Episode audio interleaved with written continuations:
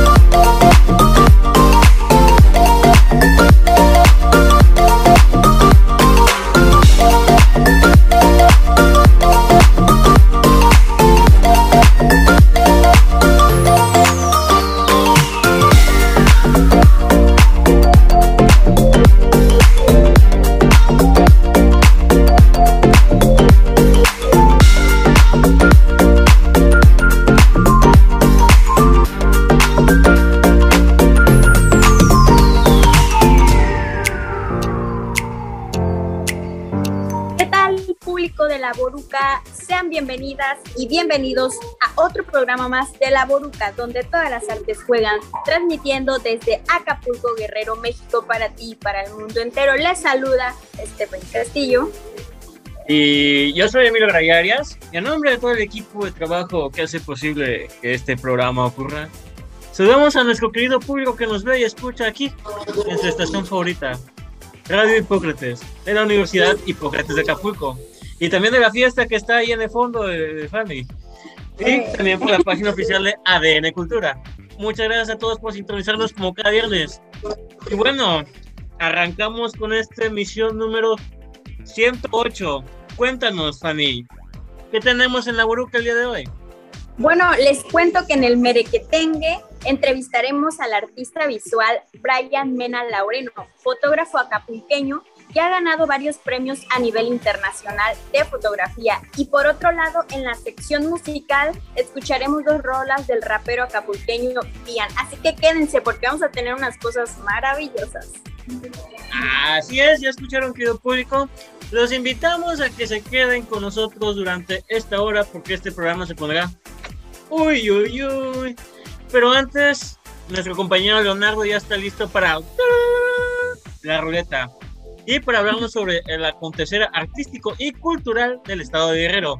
Así que, compañero Leonardo, ¿cómo estás? La ruleta.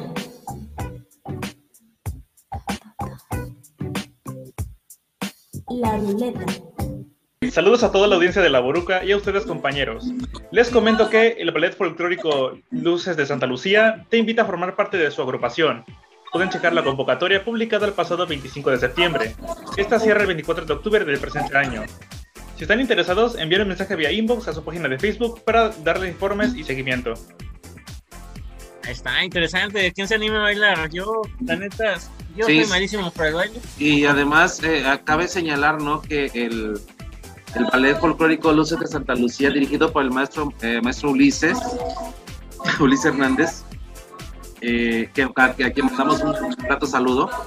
Eh, ha sido una persona que ha destacado mucho y sobre todo Luces Santa Lucía, eh, que ha hecho inclusive trabajos de, presentaciones en colaboración con otros grupos, otros ballet de, América Latina, ¿no? Como de Perú inclusive, ¿no? Y, de, y de Chile en Chile, inclusive, inclusive en el, aquí en la Universidad de Hipócrates se presentaron hace tiempo este, en este trabajo que, hizo Santa Lucía con un grupo de chilenos, y estuvo muy padrísimo el trabajo que presentaron. Entonces, muy recomendable el trabajo que hace el maestro Ulises Hernández ahí en el, grupo folclórico y este, los invitamos a que vayan a sus redes y se inscriban a aquellos que les gusta el folclore y sobre todo viajar porque ellos viajan mucho en presentaciones.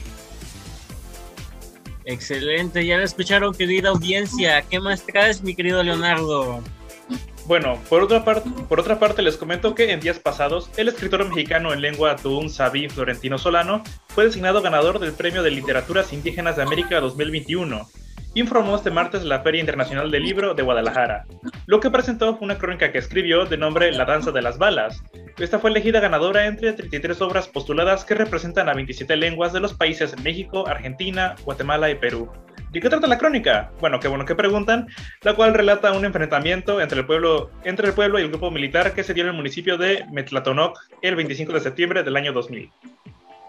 Excelente, excelente. Pues puro evento cultural aquí en nuestro estado de Guerrero, poniéndonos en alto a nivel de cultura, como de que no. Y fíjate que, y que muy, padre el hecho de que haya este, ganado este señor en lenguas indígenas. Es un concurso, ¿no? De, es un concurso literario, ¿no? El que ganó. ¿Veo?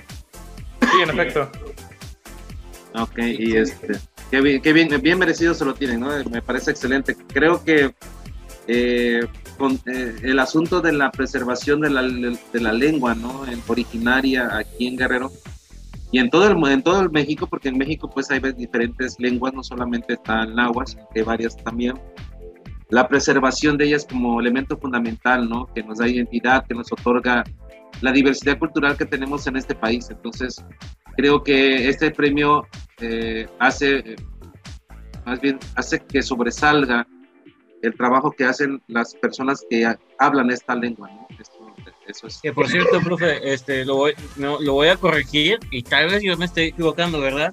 Pero aquí en México originalmente se les dicen idiomas porque tienen sus derivados también. No me acuerdo, no me acuerdo quién fue que lo confirmó, pero sí se le dice idioma y no lengua.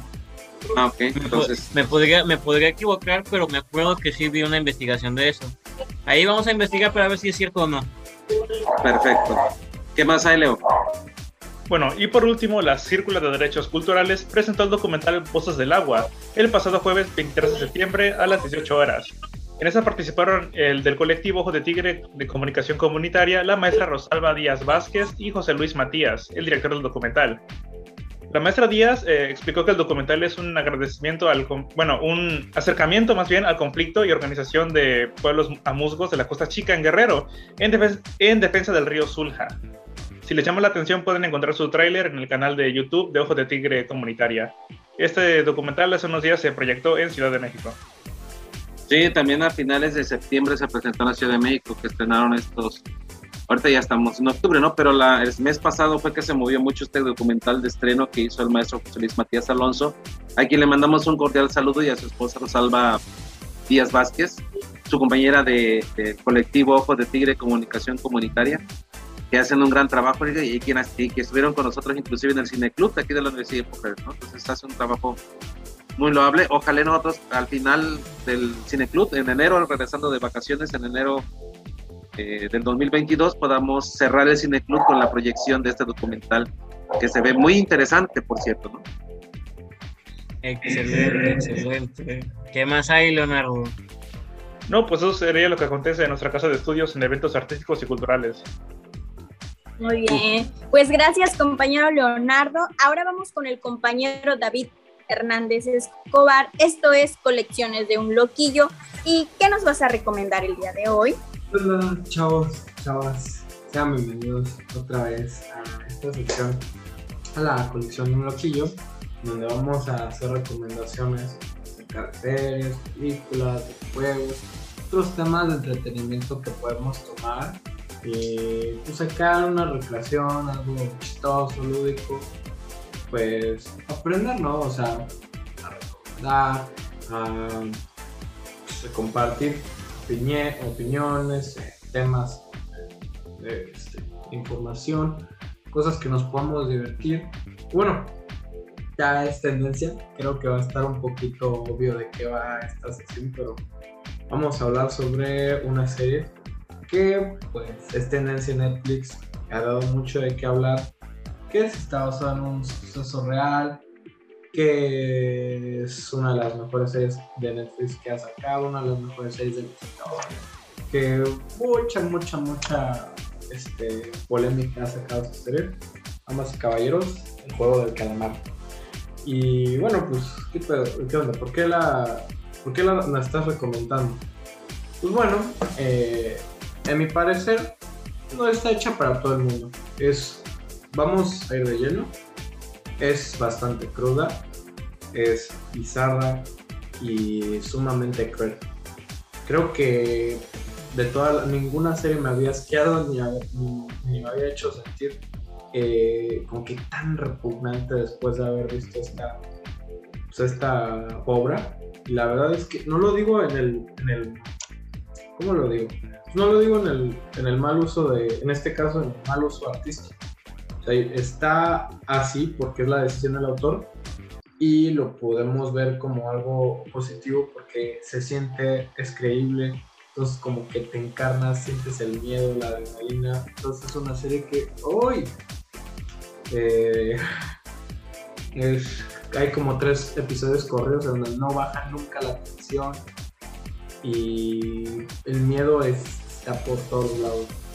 Por más que cierres tus puertas, tus ventanas, va a estar ahí el miedo. Pero bueno, eh, bueno, ¿de qué va, no? Pues pensemos que metemos a una licuadora a So, a la casa de papel y ¿qué otra serie podemos meter a la, a la licuadora? Los parásitos, ¿no? bueno, ah, Parásitos So y la casa de papel en una sola cinta. Pero también podríamos decir que tiene un poquito de toque de American Horror Story. Pero, pues bueno. Pues, ¿qué trata? Es sobre una, un chavo, bueno, un adulto. Se desarrolla en Corea del Sur. Y pues todos los que juegan este juego pues, tienen deudas muy grandes, tienen problemas económicos. Y ¿qué es lo que pasa? Que obviamente están desesperados. En un episodio dicen todos viven un infierno y si no están en el juego, o sea, sienten que es peor estar en la vida real, en su infierno, que en estar a prueba de, o sea, poniendo en juego su vida, o sea, el juego del calamar. Pues bueno, consiste en jugar juegos para niños, pero lo, lo, sabroso, lo picante de la serie es que si pierdes el juego, o sea, uno de los cinco juegos que hay en este juego, mueres. Y conforme vas avanzando de nivel, la recompensa, el dinero va incrementando su valor monetario, o sea, vas ganando más. Creo que la, moneda de allá es won, entonces vas ganando más dinero, más wons, y es eh, repulsivo. O sea, es como si a las personas les pusieran un número de dinero y eso valiera, si se muere eso es lo que vas a tener. Eh, vemos cómo podemos hacer muchas metáforas, muchas comparaciones, criticar a la sociedad, de cómo el ser humano es tan perverso, pues, qué tan ruin podemos llegar, o sea, cómo el dinero nos puede mover y que eh, pues quizás todos tengamos algo de malo en nosotros y que no podemos evitarlo. Es como un instinto salvaje que tenemos. Eh, asquea mucho la serie, es muy tétrica, deja ver lo peor de los seres humanos sin duda. Entonces, si quieres traumarte un fin de semana o estás aburriendo en tus clases, quieres un poquito de trauma y este y suspenso, no lo pienses más. Están diciendo todas las personas. Yo soy la decimoquinta chorro mil personas que lo dice. Dale una oportunidad a la, al juego de calma. La puedes hallar en Netflix y y eso sería todo por esta sesión. Y le paso la mano de la voz a mi compañero. El merequetengue. Público querido, les comento que nuestro invitado especial, Brian Mena Laureno, es originario de Acapulco Guerrero, hijo de padre periodista, periodista en donde aprendió la pasión por la fotografía, amante al paisajismo y fotografía documental. A lo largo de su trayectoria ha conseguido menciones importantes a nivel nacional e internacional, como ganar el concurso de Sony Awards, que es considerado como uno de los importantes en el mundo fotográfico. En el 2019 obtuvo el primer lugar en uno de los concursos más importantes a nivel nacional, México en una imagen, y ha sido finalista en más competencias como Masterclass, 35 Award, um, Fiel y The Natural. Ha tenido participaciones destacadas en diferentes exposiciones en distintas partes de la República Mexicana, como Senado de la República, Museo Sumaya y Museo de la Máscara Tlaxcala. Así que bienvenido, Brian, a la Boruca. Bienvenido, Brian, ¿cómo estás?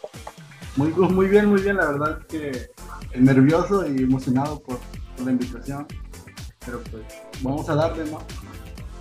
Claro, claro, ya sabes, carnal, aquí el programa es tuyo, la Boruca es tu casa y tú puedes hacer lo que tú quieras. Y antes de empezar, quiero, quiero felicitar a mi, a mi compañera Fanny por su nivel de inglés, porque nomás nosotros lo dijimos de broma, pero ella sí se animó a decir 13 Pie. 13 Que se vea el nivel 6 de inglés. Que se, que se vea el, el pago de Celix, ¿no? Pero bueno. Bro, este, mi querido Brian, pues vamos a iniciar esta entrevista, ¿qué te parece? Sí, me late, bro. Ah, pues, mira, vamos a hacer un viaje de introspección. Ujú. Quiero que cierres los ojos y te imagines así de, de chamaquito o de, o de niño y no sé, que hayas visto una fotografía, una imagen, algo que te llamara la atención y dijeras, wow, le quiero tomar foto y hayas hecho tu primera foto y te dieras cuenta que digas, esto es lo mío. ¿En qué momento fue eso? Bueno, yo creo que mm, siempre me llamó la, atención los pescadores, ¿no? Entonces, siempre traté como, e imaginé poder fotografiar este, un momento único hacia los pescadores y, y fue como que mi comienzo, ¿no? Este, yendo a la laguna, tomándole fotos a las personas que están ahí este, pues pescando con sus hijos, con sus familias, retrat- retratando pues la cotidia- cotidianidad de ahí de la laguna de Pie de la Puesta, que es el lugar donde más me la paso con mis amigos. Eh, yo creo que hace como cinco años hice una, una foto este, robándole la cámara a mi papá, porque en ese tiempo pues era como un chico rebelde. Y la verdad es que mi papá pues no me prestaba su cámara porque ya le había descompuesto algunas. Y entonces cuando yo salía a hacer fotos era con su cámara este, clandestinamente, ¿no? Quitándosela o robándosela. ¿Cómo se la descomponías? Pues eh, desde muy niño era como que muy hiperactivo y eh, llegaba como que a abrir las cámaras, las computadoras, las teles, entonces las descomponía, ¿no? O sea, eh, intentando experimentar cosas que pues, yo no sabía y pues llegaba a descomponer sus cosas, materiales que a él le costaba conseguir, ¿no? Entonces él había perdido como que, que la confianza en mí, en prestarme sus cosas, por esa misma razón. Y pues cuando yo iba a hacer fotos, pues su cámara era pues a escondidas, ¿no? Y de pronto él empezó a ver mis, foto mis fotografías y empezó como a acceder, ¿no? A, a prestarme la cámara y a confiar un poquito más en mí. Y fue como que un impulso a demostrarle que pues yo podía hacer las cosas bien, ¿no? O sea, antes las hacía como que pues sin saber y fui conociendo un poquito más de la fotografía y, y fui creciendo, ¿no? Fui mejorando. Y él lo vio. por, ej- y por ejemplo, ¿recuerdas cuál fue la primera fotografía que estuvo en exposición? Pues la fotografía que, que, que me hizo ganar y el primer concurso fue una de los pescadores que hice en... en- ¿Puedo compartir la fotografía? No te preocupes, nues- nuestro editor va a poner la fotografía justamente ahora. Ahora sí, háblanos de ella. Bueno, la fotografía que, que por la que se me dio a conocer es por una foto que hice en las hamacas durante un amanecer. Este, pues estaban haciendo, estaban pescando, sacando la red y bueno, es que la fotografía, la verdad es que tendrían que verla para poder como que poder explicarla. Si gustas, compártela, no hay problema, ¿eh? Sí, sí, compártela, no, no te preocupes. Bueno, esa es la fotografía que, pues, por la que gané el primer lugar en el, en el primer concurso con- en el que participé, que fue México en una imagen. La verdad es que, pues, me llamó la atención ver a los pescados tirados, ¿no? Y después a los pescadores haciendo lo suyo. Eso, tiene mucha narrativa, entonces yo creo que por eso llegó a tener ese, ese alcance, esa, esa premiación. Pues, interesante fotografía, ¿o tú qué dices, Fanny? Bellísima, me encantó. Está muy padre. Excelente, pues, Fanny, recuérdanos dónde estamos, por favor. Señoras y señores, estamos en la Boruca, donde, todo, donde todas las artes juegan, transmitiendo desde Radio Hipócrates y ADN Cultura para ti y para el mundo entero. Estamos conversando con el fotógrafo acapulqueño Brian Mena Lauren. Así es, mi querido Brian, pero si me permites, nos das chance de regresar contigo en unos minutos para continuar de esta entrevista, porque ahorita obviamente vamos a pasar a la parte musical. Y el día de hoy escucharemos dos rolas de nuestro querido rapero acapulqueño, Bian. Y esto se llama Fiesta en el Barrio. Dale, mi compañero Donaldo.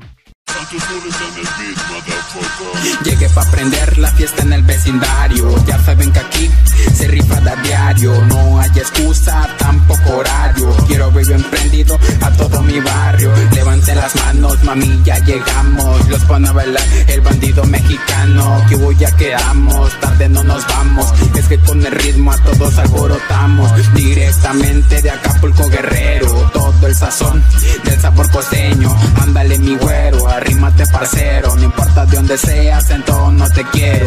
Baile esta cumbia si quieres hasta el suelo. Cando bien prendido, solito agarre vuelo. Que retumben las bocinas, que se enojen las vecinas. Que ando de par en par y todo gracias a mi rima. Te invito a tus amigas, pero que seamos rachidas. Dime si no puede pa' marcarle yo a mis primas. Lo hago de corazón, claro, con mucha pasión. 24-7 le pongo dedicación. Representando el pozo de la nación. Un saludo pa'l andador del tiburón. Andamos de aquí para allá, solo fiesta para acá. Con el ritmo bien prendido, no sé dónde voy. Andamos aquí para allá, solo fiesta para acá. Con el ritmo bien prendido, no sé dónde voy a. Andamos aquí para allá, solo fiesta para acá. Con el ritmo bien prendido, no sé dónde voy a. Andamos aquí para allá, solo fiesta para acá. Con el ritmo bien prendido, no sé dónde voy a.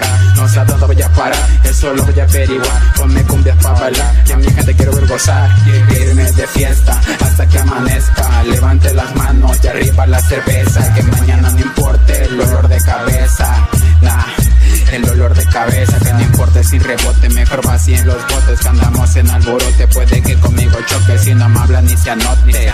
Yo, si no me habla ni se anote, que andamos aquí para allá, solo fiesta para acá. Con el ritmo bien prendido, no sé dónde va a parar. Andamos aquí para allá, solo fiesta para acá. Con el ritmo bien prendido, no sé dónde va a parar. Andamos aquí para allá, solo fiesta para acá. Con el ritmo bien prendido, no sé dónde va a parar. Andamos aquí para allá, solo fiesta para acá. Con el ritmo bien prendido, no sé dónde voy a parar.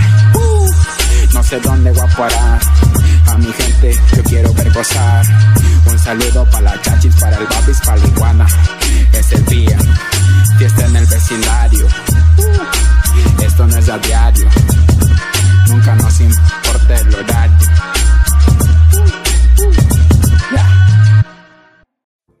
Regresamos con más, con más Boruca.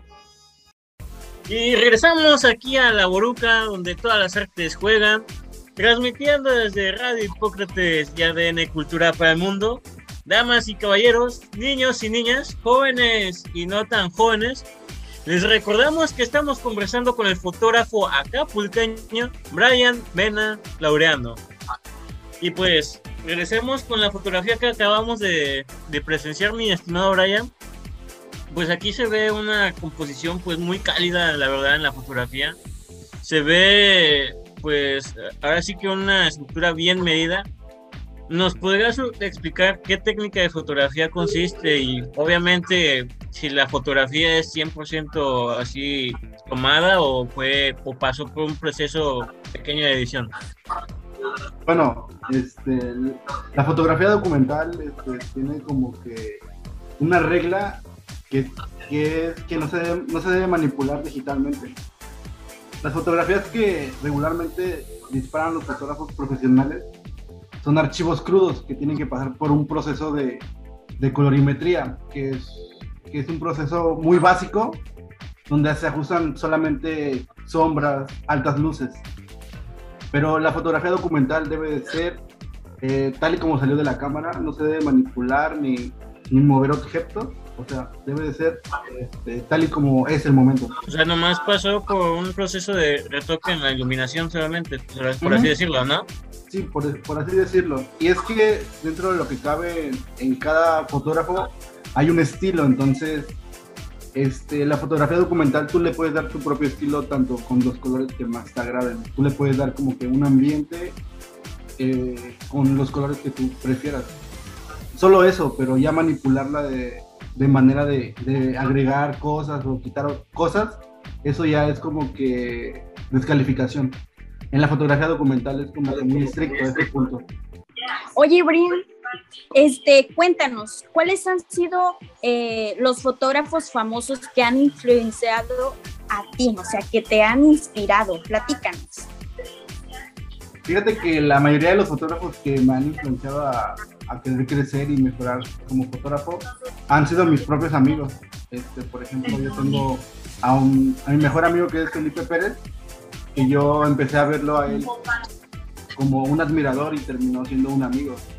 Y conforme he ido conociendo personas, me he ido como que guiando de las amistades que he conocido, colegas, y me he inspirado de- a ellos, ¿no? O sea, por ejemplo, hay fotógrafos muy conocidos a nivel nacional. Eh, por ejemplo, este, Sergio Tapiro, que es uno de los fotógrafos de naturaleza más importantes a nivel nacional. Yo con él no me llevo, pero he tenido la oportunidad de, de, ser finalista en concursos con él. Entonces, pues llegar a ese punto mm, de, de mi carrera, pues sí es como que satisfactorio, ¿no? Personas que en algún momento yo veía como, como pues, a personas que yo admiraba, ahora siendo como que compitiendo contra ellos, ¿no? En concursos. Cuéntanos cuáles han sido tus objetivos u obstáculos que has tenido que obviamente lograr vencer y pues también cuéntanos cuáles han sido tus apoyos, ¿no?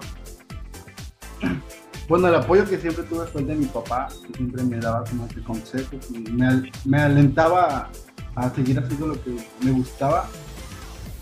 Este, y creo que todos sus consejos me ayudaron, ¿no? En, en que tú vas a hacer esto, tú vas a poder llegar hasta ahí. Y haz de cuenta que hubo un tiempo, a lo mejor dos años seguidos, donde yo me despertaba a las 6 de la mañana y, y me iba como que a hacer, a hacer paisajes de, del amanecer. Entonces, yo creo que lo que más se me dificultaba era como que levantarme, porque pues tú sabes que levantarte a las 5 de la mañana, 6, pues sí está como que muy difícil, y más si te duermes tarde. Eh, no. Y en ese tiempo, pues la verdad es que yo no tenía cómo moverme, no tenía un transporte. Y muchas veces, pues, eh, me iba por el transporte público y pues se me dificultaba mucho llegar a lugares este, más atractivos a los que yo quería llegar. Entonces, se me dificultaba. Te ibas por un buen obstáculo, mi querido Brian, te ibas en el transporte público con una cámara profesional, te imaginas, rezándole a que no se suba nadie. Pues fíjate que mi cámara con la que gané un- el primer concurso, lo he hecho en México, fue con una cámara este, súper básica, con una T5 que compré este, trabajando de, en Ciudad de México de ayudante de cocina. Doblaba turnos y no sé, planeé comprar una cámara. Pues fíjate que todo lo que me ha pasado lo planifiqué, ¿sabes? Desde empezar a comprar una cámara a querer ganar algo, entonces yo creo que el esfuerzo te lleva a donde quieres. Claro, claro. Cuéntanos, ¿cuál es tu opinión sobre el desarrollo de la fotografía eh, de- documentalista en el estado de Guerrero? Pues fíjate que en el estado de Guerrero hay demasiados fotógrafos documentalistas demasiado buenos. La verdad es que he llegado a ver como que mucho nivel en este aspecto de que pues hay este perio- bueno, la mayoría son periodistas que trabajan en el medio, que comparten sus fotografías con agencias. Entonces, los momentos que llegan a captar, pues la verdad son demasiado, son momentos muy únicos, ¿no? Tanto, pues en Guerrero se ve mucho la violencia. Entonces, la, la fotografía documental también in- incluye, pues, fotografiar momentos así, violentos, este, pues, situaciones culturales. Creo que en eh, hay muchas ramas dentro de la fotografía de documental y en Guerrero hay demasiada, hay demasiado para hacer fotografía documental. Entonces lo veo demasiado productivo aquí a los fotógrafos. Admiro a varios, la verdad es que sigo a varios y, que, y me llegan a inspirar, la verdad que sí. Fíjate que eso es curioso, ¿no? O sea, que muchos dicen que cuando van iniciando con la fotografía dicen, no, pues es que no encuentro un lugar para tomar la foto, que no, que estoy encerrado, por ejemplo, con, con la pandemia, que estoy encerrado, no sé dónde, no hay, no hay, no hay dónde salir. Y tú nos estás dejando un mensaje, pues claro, ¿no? Que, bueno, tú dices que en Acapulco, pero pues fotografía puede existir en donde sea, ¿no? Hasta incluso en tu propio cuarto. Y bueno, esta es una pregunta, ahora sí que, pues, vámonos a la parte artística de la palabra, ¿no? Eh, pues obviamente la fotografía documentalista, su objetivo es dar una idea o una visión del mundo. Y cuéntanos tú, este, ¿cuál es el mensaje que divulgas con tu arte, ¿no? Con tu fotografía. Y obviamente, ¿qué le quieres aportar? Bueno, la fotografía de paisaje para mí es como que soy muy estricto también, este, no llego a manipular ningún, cielo, no llego a cambiar nada. Este, y el mensaje que, quiero dar, pues siempre es como que tú, llegas, bueno, es que el arte es crear composición, ¿no? Tanto la música como los poemas, la fotografía, es crear una estructura que te cree un, buen ver de tu arte. Entonces, la fotografía de paisaje es, es llegar al lugar, este, ver el panorama y crear historias, entonces el hecho de crear una composición en un paisaje, pues suele ser muy difícil en algunas personas porque no puedes manipular ni mover ningún objeto que, está en tu entorno. Entonces debes de buscar detalles que quizás otras personas no vean y tú sí. Entonces estás creando como, como que un panorama, una historia en una fotografía. Y es como que mi, mi forma de ver, ¿no? Es lo que trato de divulgar este, mi propio estilo de, mi forma de ver el mundo. por ejemplo, perdón que te interrumpa, este Brian, eh, por ejemplo, la fotografía que nos mostraste y estamos viendo todavía en estos momentos, no sé si el editor la pueda poner, ya, ya la puso. Este, ¿te acuerdas la historia de ese día que tomaste la fotografía? Este, sí, sí, bro, este, bueno, la historia de esta fotografía, la verdad es que no es como que muy, muy conmovedora, porque en realidad yo acababa de comprar un lente que, que, tenía planeado, ¿no? Y fui a practicar ahí este, pues, la foto y vi el momento y la verdad es que se llegó a, llegó a ser atractiva para mí y de ahí la empecé a subir a concursos y tuvo buenos resultados. Entonces, no fue como que muy planeada como como mis fotografías de paisajes, que son casi, casi 70% planificación. Por ejemplo. Y Brian, perdón, ¿tienes otras, otras fotos ganadoras? ¿Las tienes contigo para que nos las compartas y también platiques con ella, por favor? Sí. ¿Sí se ve la del Popocatépetl? No, todavía no. no. se ve. Ya. Ándale, ya se ve. Ah, está preciosa. Y esa también, perdón que meta mi cuchara, chamacos, con permiso. E, esta fotografía este, también no fue manipulada. No, este, mis fotos este, no son manipuladas. Tengo como que ese criterio de, ah, no manipular ninguna foto, cambiar cielos, nada. Soy como que muy estricto en ese punto. Ok, ahora, ahora ah, exactamente te iba a preguntar eso. Ahora, ¿cómo yo puedo apreciar, además del color, porque la imagen es hermosa, el volcán de fondo, el color, el atardecer, hasta ahí puedo apreciar. hasta ahí puedo apreciar en qué consiste la composición, cómo puedo yo apreciar mucho mejor tu trabajo.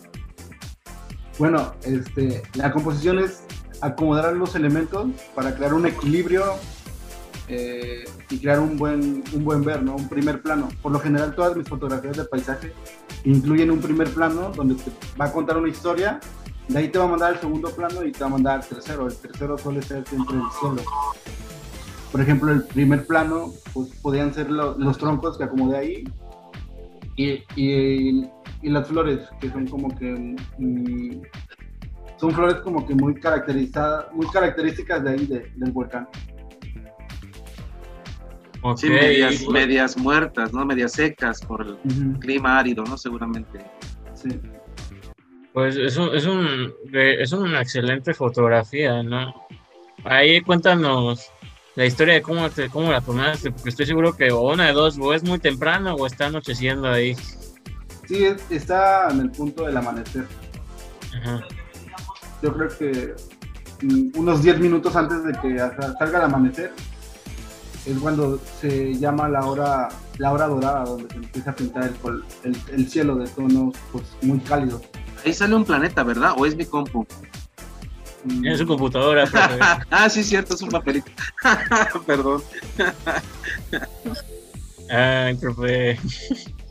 Pues es, es una interesante fotografía, ¿no? La verdad, sí. Y, y de hecho se me hace increíble, ¿no? Que con, no, o sea, no le muevas casi nada. De hecho, dijiste que no le moviste nada, ¿verdad? Este, no, solamente se, reducen altas luces y se recuperan sombras.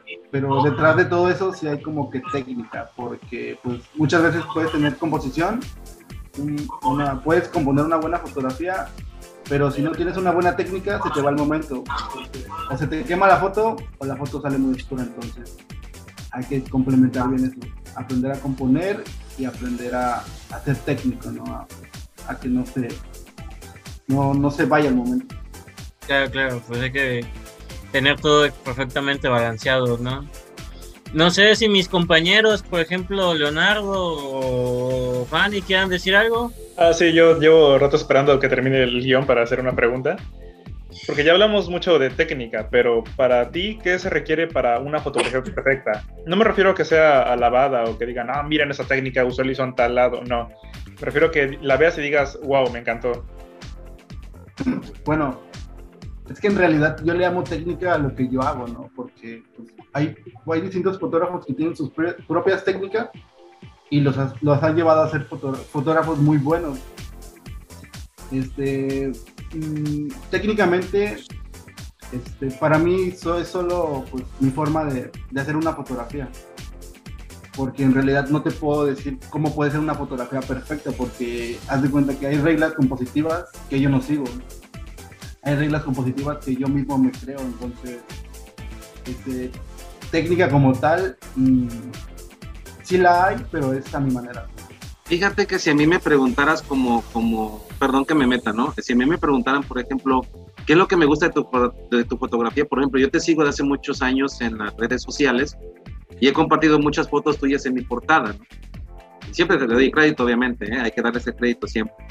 Y tú lo sabes bien, Brian, ¿no? Que siempre te he dado el crédito de las fotos que comparto en mi, en mi, en mi portada de tus paisajes y sobre todo los de Acapulco en la madrugada y las estrellas. A mí me gustan las constelaciones, cuando tomas las fotos en las madrugadas, que te vas por allá por pie de la cuesta. Pero fíjate que a mí como, como, y respondiendo también a la pregunta de Leonardo, yo como consumidor de fotografía, lo primero que me voy, yo no me fijo, yo no sé de técnicas, no sé de planos, no sé de estéticas en, en la fotografía, pero yo me voy por el color. O sea, a mí lo que me atrae es el color, por ejemplo, ¿no? Y este color para mí son hermosísimos no entiendo los palos que están en primer plano, no aunque comprendo la naturaleza propia del entorno del volcán, ¿no? que lo puedo interpretar de esa manera, eh, no, no, no me llama la atención eso, sino que me llama el color.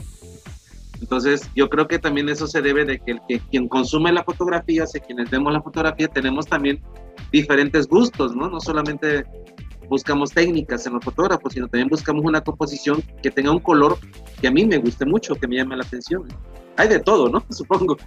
Sí, pues sí es lo que le comentaba, que en realidad este, hay personas que usan distintas técnicas, pero en lo general para mí una fotografía bien hecha es no tener cielos quemados, este, tener un buen equilibrio entre sombras y altas luces. Y pues como por ahí va mi técnica, ¿no? De, crear como que tratando de, de no sobrellevar tanto las altas luces, las sombras y por lo general la fotografía de paisaje es planificación total. O sea, para hacer un amanecer tienes que planificar a qué horas vas a ir a hacer la foto. Para ir a hacer foto de la luna tienes que planificar este, los días que sale la luna, el lugar en el que la puedes ver. Este, pues hay dentro de la fotografía de paisaje como que mucha planeación dentro de ella. No solamente es que te vas a encontrar un momento y, hacer clic, no hay veces que tienes que planificar una foto hasta con meses, años. Yo he planificado fotos hasta con un año de, de anticipación. Por ejemplo, la de, la, de, las lunas. Luego me imagino de, me imagino de, de, ver la luna salir atrás de, de lo que es Punta Diamante y puedo ver, hay mucha información en internet donde puedes ver la trayectoria de la luna, el, sus horarios y de ahí te puedes guiar. De hecho, hay muchas aplicaciones en, los teléfonos que te ayudan a, poder planificar estas fotografías. Hablar de ellas ya sería como que pues, extenderme más. Pero sí, la fotografía de paisaje es como un 70% planificación y el 30% te lo aseguro que puede ser la suerte, porque tú puedes llegar a planificar una fotografía de luna, pero si el día no te lo permite porque está nublado, tú te vas a casa sin esa foto. Entonces, eh, el clima este, puede perjudicar o beneficiar tu, tu foto. Interesante, Excelente. interesante, sí. Sí, la verdad sí es, es una composición hermosa, o sea, y, y te lo dice alguien que la verdad casi no sabe fotografía, pero sí, sí está preciosa la fotografía. Mi estimada Fanny, ¿quieres decir algo? ¿Tu opinión? Ya para recordar dónde está. Pues la verdad es que están muy padres sus fotografías. Yo realmente no sé mucho, pero están, están muy padres.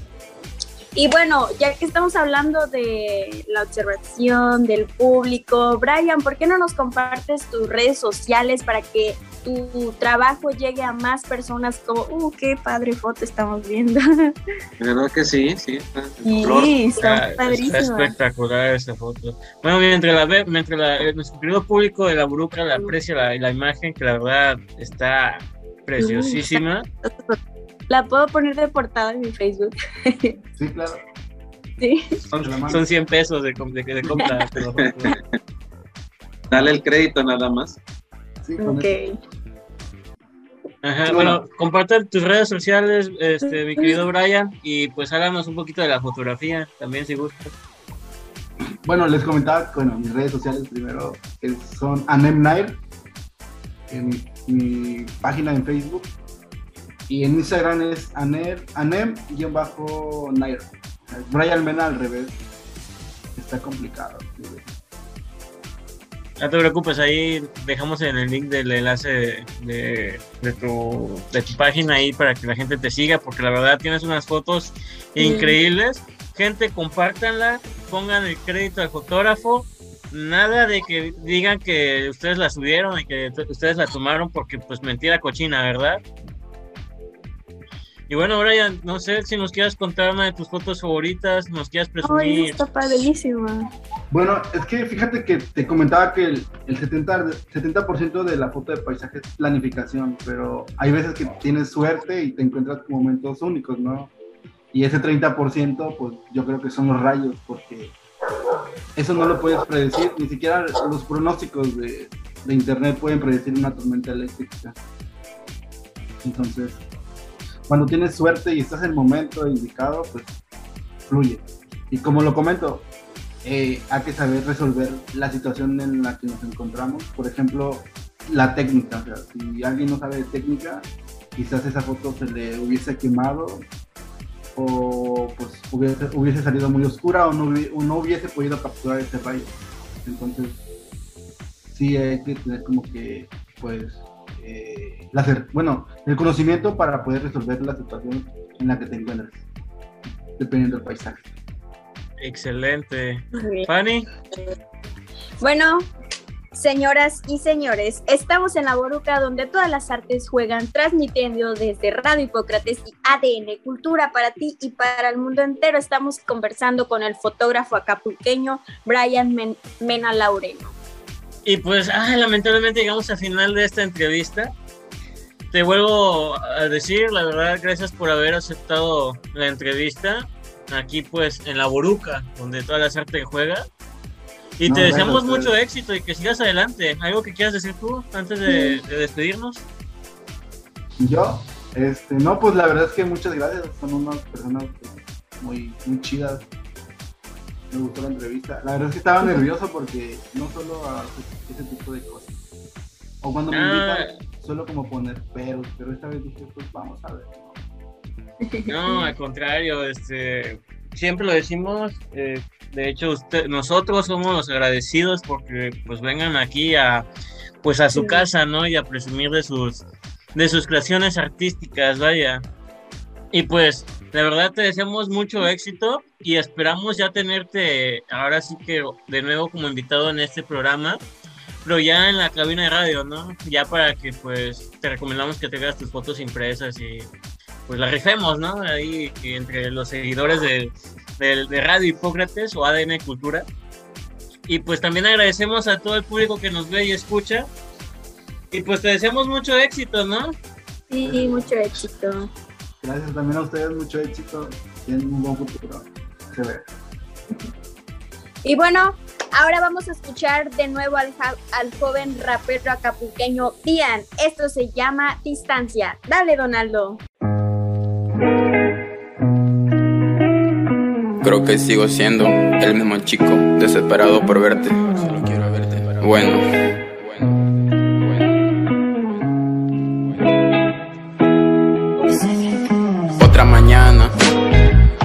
La calma. Siento mi cuerpo, pero sin el alma.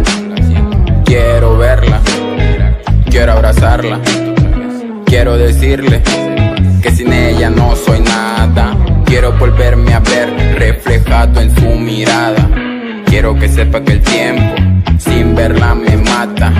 Deseo volverla a ver reír. Cada día sin ella es color gris. De tanto que escribo se acabó el lápiz. Porque sin ella no puedo vivir. Yo me acostumbré a los bellos momentos. Era la primera en mirar mi talento y de vez en cuando también mi sufrimiento. Por más que quiero, se me ve el aliento. Prendo un cigarro mirando para el cielo. Es que la distancia hace el sufrimiento. Yo daría todo tenerla cerca, me estoy volviendo loco, la letra se refleja. Ella es la meta, yo soy la carrera, la hacía feliz sin dinero en la cartera. Soy su compañero, solo en carretera. Yo soy el platillo, ella la receta. Me volvía loco sin delinear la ceja. La distancia mata, pero no cualquiera. Solo paso contando los días para que vuelva. Quiero que sepas que andas en mi cabeza. Eres lo que me gusta como el paz de la cereza. Yo no buscaría a nadie más, porque separados jamás. Nuestras relaciones de menos a más. Ya a distancia no hay segunda oportunidad. Y ahora quiero que lo pienses por ti. Soy un loco de mente. En tu vida quiero ser un referente. Que estar sin ti bastante duele. Así que vuelve, por favor, vuelve. Estar alejado de la persona que aman es fácil.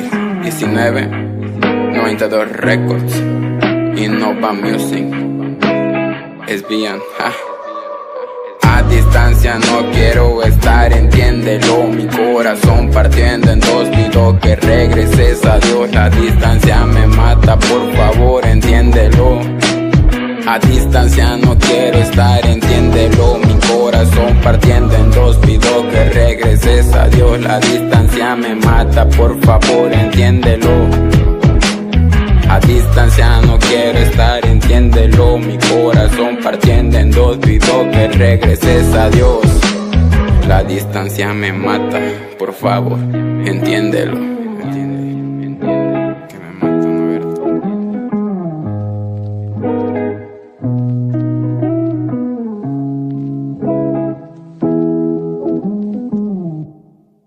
Regresamos con más, con más Boruca. Damas y caballeros, lamentablemente llegamos al final de esta emisión número 108. Fue un placer haber estado con ustedes. A nombre de ese equipo de trabajo, les agradecemos el favor que nos hacen por vernos y oírnos cada viernes en La Boruca, donde todas las artes juegan. Les recuerdo que este programa es una coproducción entre Radio Hipócrates de la Universidad Hipócrates y el colectivo ADN Cultura, el cual pueden seguir en sus redes sociales, lo encuentran en Facebook y en YouTube como ADN Cultura y ADN Cultura Guerrero y en su sitio web oficial www.adncultura.org. Y también recuerden que si tienen dudas, sugerencias o comentarios, también pueden escribirnos el correo electrónico radio arroba uhipócrates.edu.mx. Y recuerden que tenemos cita todos los viernes a las 4 de la tarde aquí en La Bruca, donde todas las artes juegan. Nos vemos el próximo viernes. Cuídense mucho. Muchas gracias a todos. Bye. Esto fue, esto fue, esto fue La Boruca, donde todas las artes juegan.